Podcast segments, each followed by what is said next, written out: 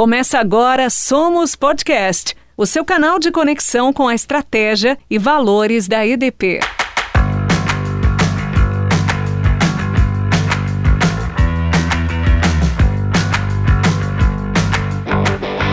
Olá, pessoal! Seja bem-vinda, seja bem-vindo ao segundo episódio do Somos Podcast, o canal que conecta você aos valores da EDP de forma leve e divertida. Hoje vamos falar sobre tabu das gerações, organização para o futuro, inovação e diversidade. E para isso, temos aqui nossos convidados Andréa Salinas, diretora de inovação e venture capital da EDP no Brasil, e André Almeida, fundador da Dom Rock. Então, para começar, vamos apresentar, ou melhor, vamos deixar que eles se apresentem. Andréa Salinas, tudo bem? Fala um pouquinho de você para gente.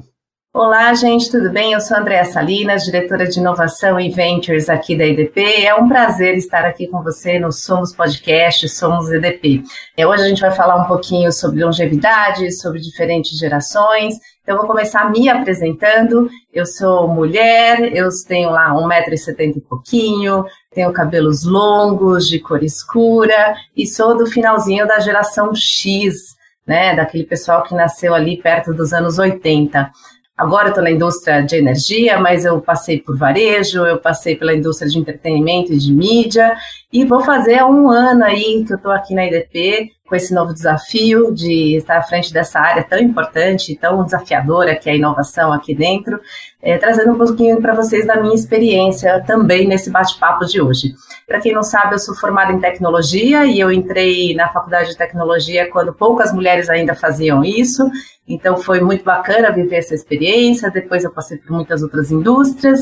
Pessoalmente eu sou casada, tenho dois filhos bastante já já são grandes, já são meus amigos já. Tenho dois filhos aí na faixa dos 20 e pouco, que é muito legal e é muito bacana também porque em casa a gente troca muita informação, troca muito é, experiência, a gente fala de diferentes segmentos. Aqui em casa todo mundo, cada um trabalha numa área diferente, então isso permite que a gente tenha bastante repertório e bastante curiosidade e diversidade de assunto para falar com vocês. É um prazer estar aqui com vocês hoje. Vamos lá, vamos para esse bate-papo.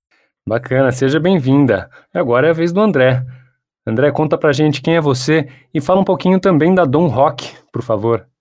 Olá, pessoal. Meu nome é André Almeida, sou o fundador da Dom Rock. E antes disso, obviamente, eu tenho umas várias histórias aí. Tô ali naquele universo da geração, às vezes fica ali entre os 50 mais, 50 menos, já vai, já vai ficando a dica aí para vocês. O ponto fundamental aqui, né, da minha experiência pessoal, profissional, tive a oportunidade de ao longo da minha carreira construir a minha experiência profissional em torno de tecnologia e negócios. Tive a experiência muito cedo de viver fora do Brasil, nos Estados Unidos, onde era geração e criação de tecnologia. Uh, depois, participando no Brasil, tive a oportunidade de por experiência profissional, uh, morar na Amazônia, na região da Amazônia, depois Minas Gerais, Brasília, Rio de Janeiro. Fui para o outro lado do mundo, viver na Austrália, uma experiência uh, de formação educacional e também profissional. Depois voltei, tive outras experiências, passei pela África, um ano em África, alguns negócios na América Latina também, e toda essa riqueza e essa experiência de vida e profissional, pessoal, levou que eu formasse a Don Rock, que está no mercado aí de atender as corporações e lidar com essa complexidade de dados que hoje todas as empresas, todos nós estamos inseridos de uma forma ou de outra. Então, a tecnologia, a evolução da tecnologia nesse sentido é a motivação que eu tive para montar a Don Rock e ela continua aí até hoje. Uma trajetória realmente muito interessante, hein, André? E aí, nas últimas semanas, a gente vem se deparando aí na mídia, nas mídias sociais, com essa nomenclatura cringe. Eu até agora não entendi direito o que é cringe. Vocês entenderam? André, você pode dizer pra gente se inovação é uma coisa cringe? Essa história do cringe aí virou um rebu das redes sociais, a galera falando, ah, isso aqui é cringe, aquilo ali é cringe, né? Eu acho que é uma daquelas expressões que a gente incorpora no vocabulário e já nem sabe mais porquê, né? É tipo vergonha alheia, agora não é mais vergonha alheia, é cringe. Eu acho que também tem outra expressão que surgiu agora recentemente, que é o cool cute, né? Que é, então, puxa, se é o contrário do cringe. Então, eu acho que dentro dessa história de empreendedorismo, essa história de startup, essa história de longevidade, tudo pode ser um pouquinho cringe, mas tudo também pode ser um pouquinho cool, cute. O que, que você acha, André? Obrigado, André. Olha, o cringe, até onde eu pude é, pesquisar, fazia parte aí de uma associação com gerações, né? E muito curioso com esse tema e com essa associação de gerações, eu fui fazer uma pesquisa para ver se isso se aplicaria nos dias de hoje. Nada como a gente voltar um pouco na história e no aprendizado, né? Em 1974, o Amaral Gurgel, aos 48 anos de idade, apresentou o primeiro carro elétrico do Brasil. Claro que isso não se desenvolveu depois, mas ele teve essa, essa ousadia. Seguindo essa linha também das gerações, né? Em 1981, um sujeito chamado Silvio Santos, aos 51 anos de idade, fundou o SBT. No mesmo contexto daí da comunicação, uma tal de Rede Globo foi fundada pelo jornalista Roberto Marinho em 1965. Detalhe, ele tinha 61 anos de idade. McDonald's, que todo mundo conhece, tem um filme aí bacana sobre a história e tal. A franquia começou, na realidade, em 1961, por um sujeito chamado Ray Kroc. Ele tinha 53 anos de idade nessa época. E um caso muito interessante que me chamou a atenção foi um sujeito que se chama Abram Kaczynski, né? O seu Abrão era o fundador da COFAP. Aí ele resolveu, aos 82 anos de idade, isso mesmo, 82, 82 anos de idade, ele decidiu começar um negócio novo que chamava Kaczynski Motos, para competir com Honda e Yamaha.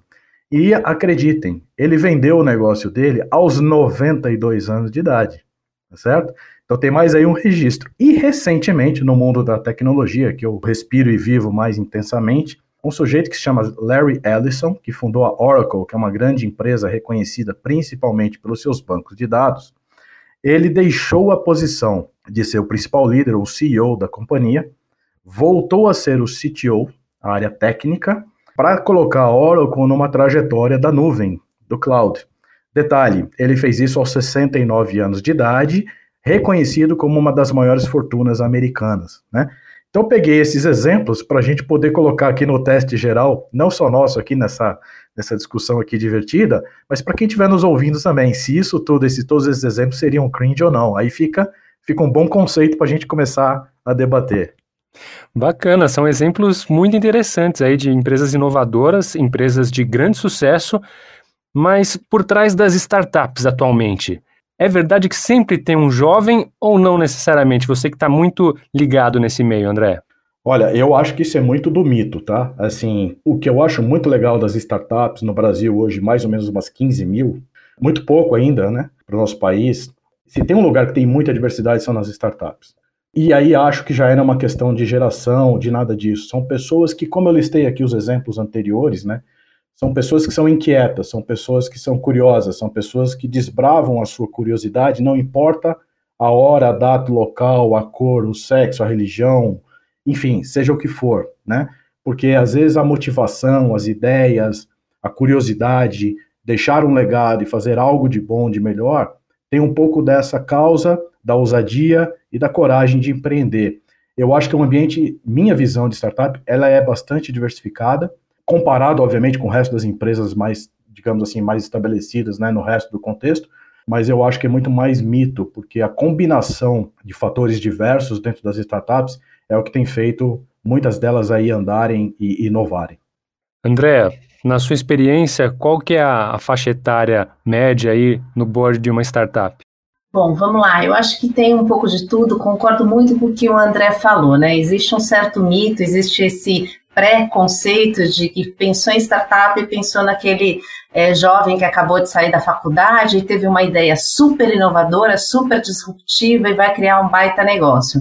É, então, acho que esse é um pouco do paradigma, esse é um pouco do preconceito que a gente tem e é um pouco do que, é, no, no final das contas, a mídia, as pessoas acabam muito falando. O que as pessoas não olham, e muitas vezes é importante a gente fazer isso, são alguns números que tem por trás dos mitos, por trás dos paradigmas, né? Então eu vou trazer, para aproveitar aqui esse espaço, vou trazer uns números que foram pesquisados pela faculdade, pelo MIT, uma faculdade americana, sobre esse universo de startups, para falar se tem jovens, se tem pessoas mais maduras no universo startup, sim ou não.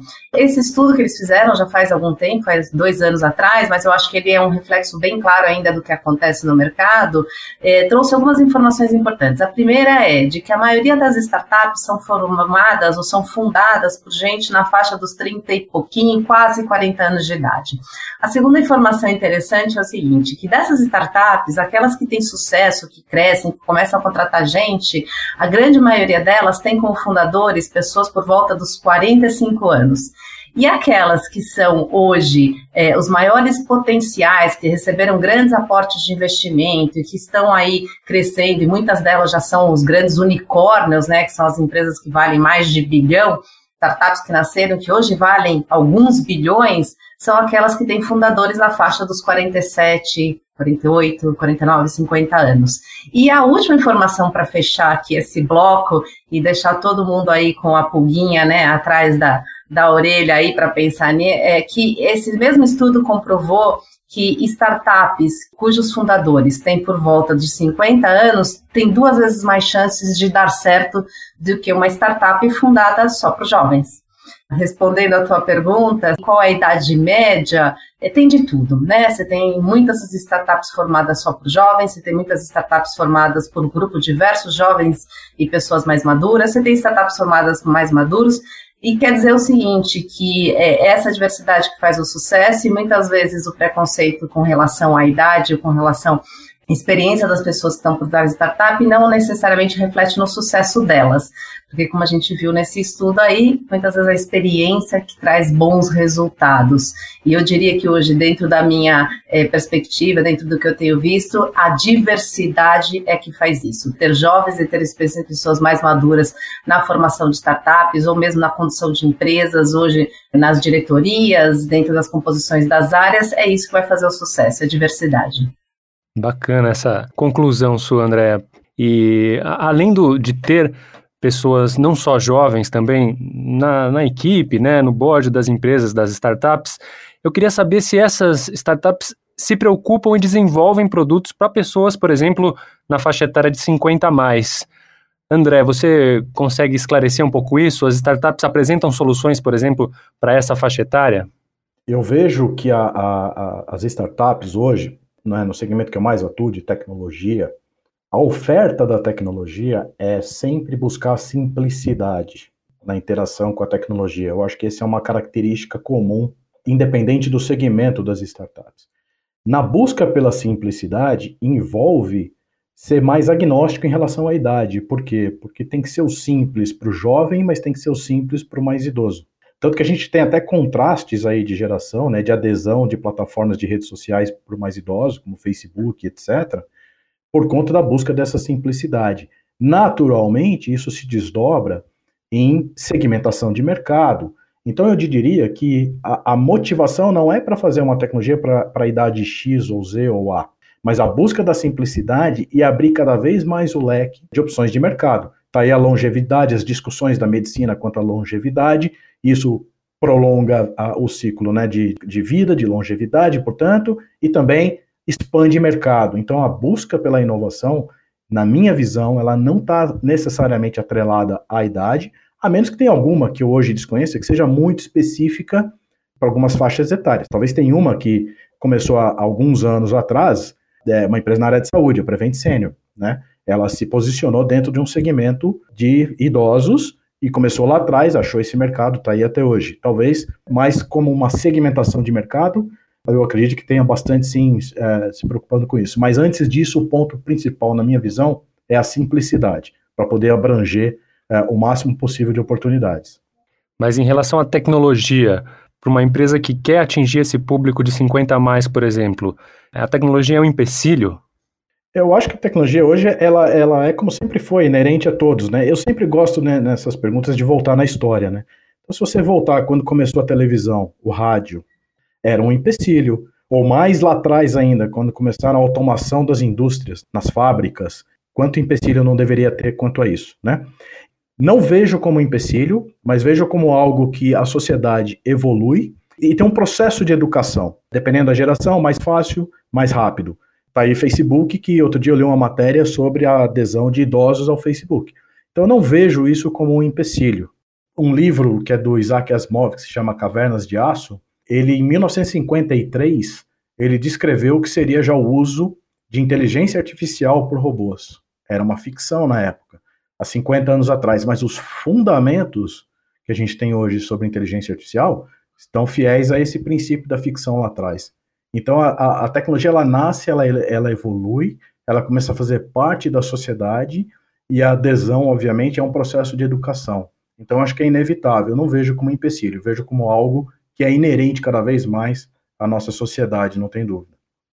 O Reg, deixa eu aproveitar, vou pegar o gancho aqui do que o André estava falando e, e, voltar em algumas informações que eu acho que são importantes, que você falou, né? Tem startup para o segmento aí dos, dos maduros? Como é que. Eu acho que tem dos dois lados que a gente estava falando, né? Tem muito empreendedor maduro, tem muita startup fazendo e provocando e trazendo para o mercado serviços para os maduros. Se a gente pensar hoje que no Brasil tem 50 milhões de pessoas, 50 a mais, e daqui duas décadas a gente vai ter 50% da força de trabalho vai ser de, de, de profissionais maduros, né?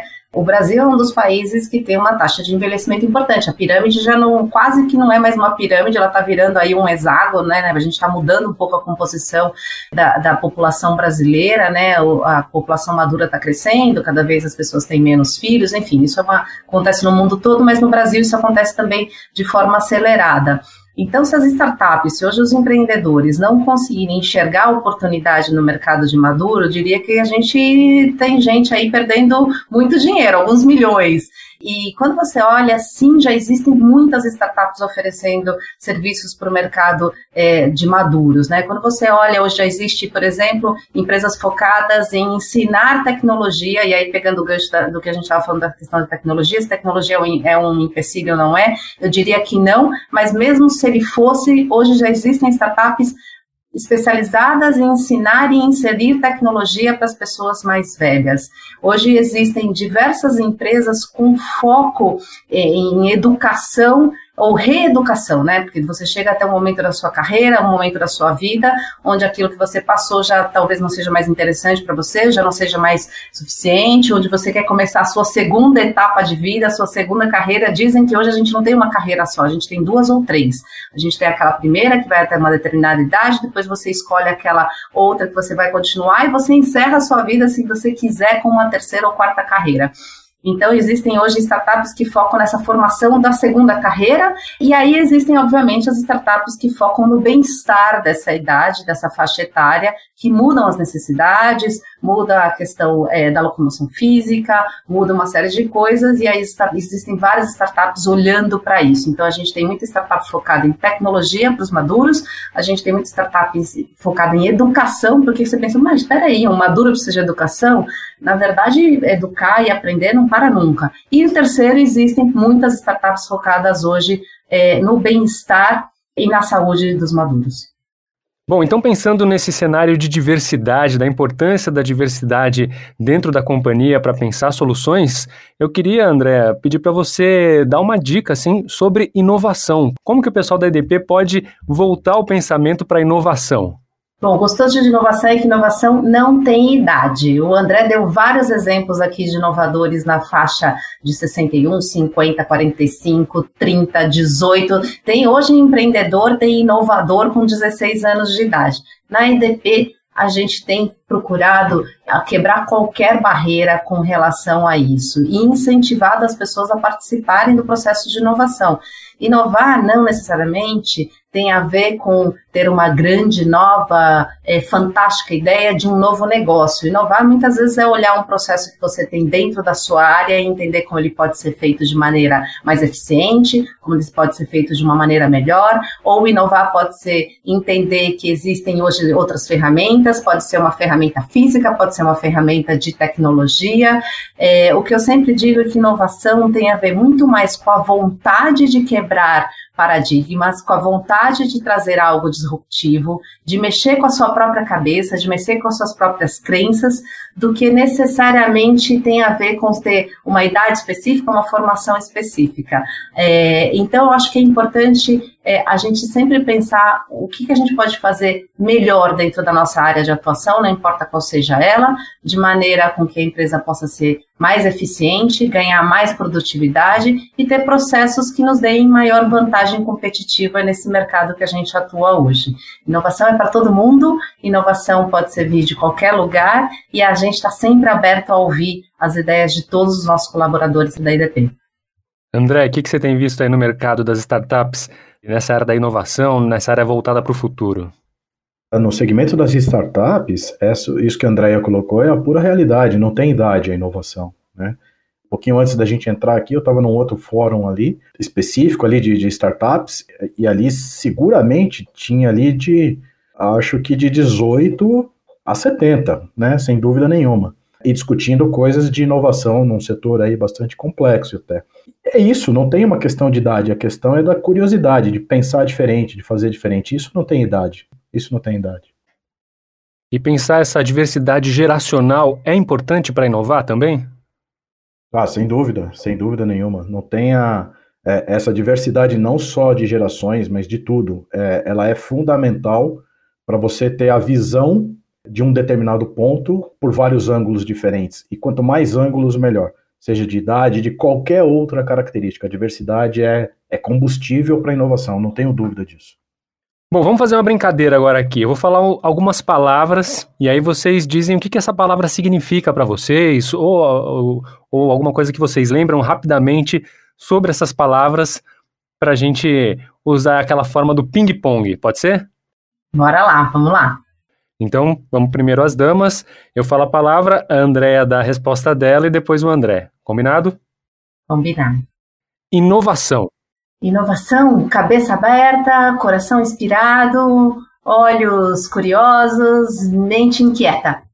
Inovação é aquilo que ninguém viu, e na verdade é isso mesmo, acho que porque ninguém viu mesmo, né? É a curiosidade, é a causa, é aquilo que faz você acordar logo cedo e respirar fundo e falar isso vale a pena.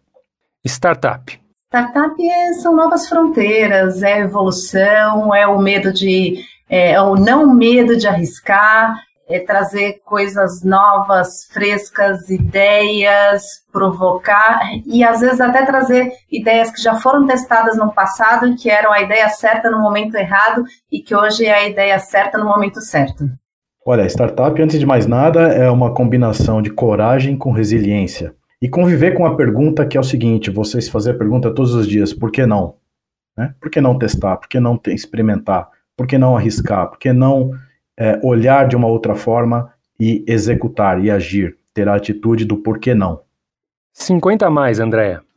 50 mais é experiência, gente. 50 mais é estrada, 50 mais é, é resultado, né? É a combinação de tudo que aconteceu na sua vida, somado, depurado e aplicado nessa segunda etapa, nessa segunda profissão que provavelmente todo mundo que está ouvindo esse podcast ainda vai ter. Pô, perfeito. É, 50 a mais é muita história boa para contar e muitas outras tantas a construir. Não tem, não tem como ser diferente. Experiência, Andréia. Todo mundo vai chegar lá um dia. Todo dia que a gente acorda, a gente está um pouquinho mais experiente. Todo dia que a gente levanta da cama, a gente fala: puxa, o que eu aprendi ontem eu vou aplicar na prática hoje. Isso é experiência. Experiência é ousadia. É, você pode visualizar muitas coisas e não fazer nada. Quando você parte para executar algumas ideias, o que você pensa, independente da idade, você vai acumulando essas vivências, né? essas questões do que você se propõe e que forma a experiência. Então, a experiência é a ousadia de executar algumas ideias ou de experimentar algumas ideias. Diversidade. Hoje em dia, a diversidade é conseguir fazer melhores negócios. Sem diversidade, a, o mundo, as empresas, a sociedade não vai evoluir. A diversidade é respeito. Respeito acima de tudo. Com respeito, tudo é possível, tudo é, é permitido, várias visões se completam.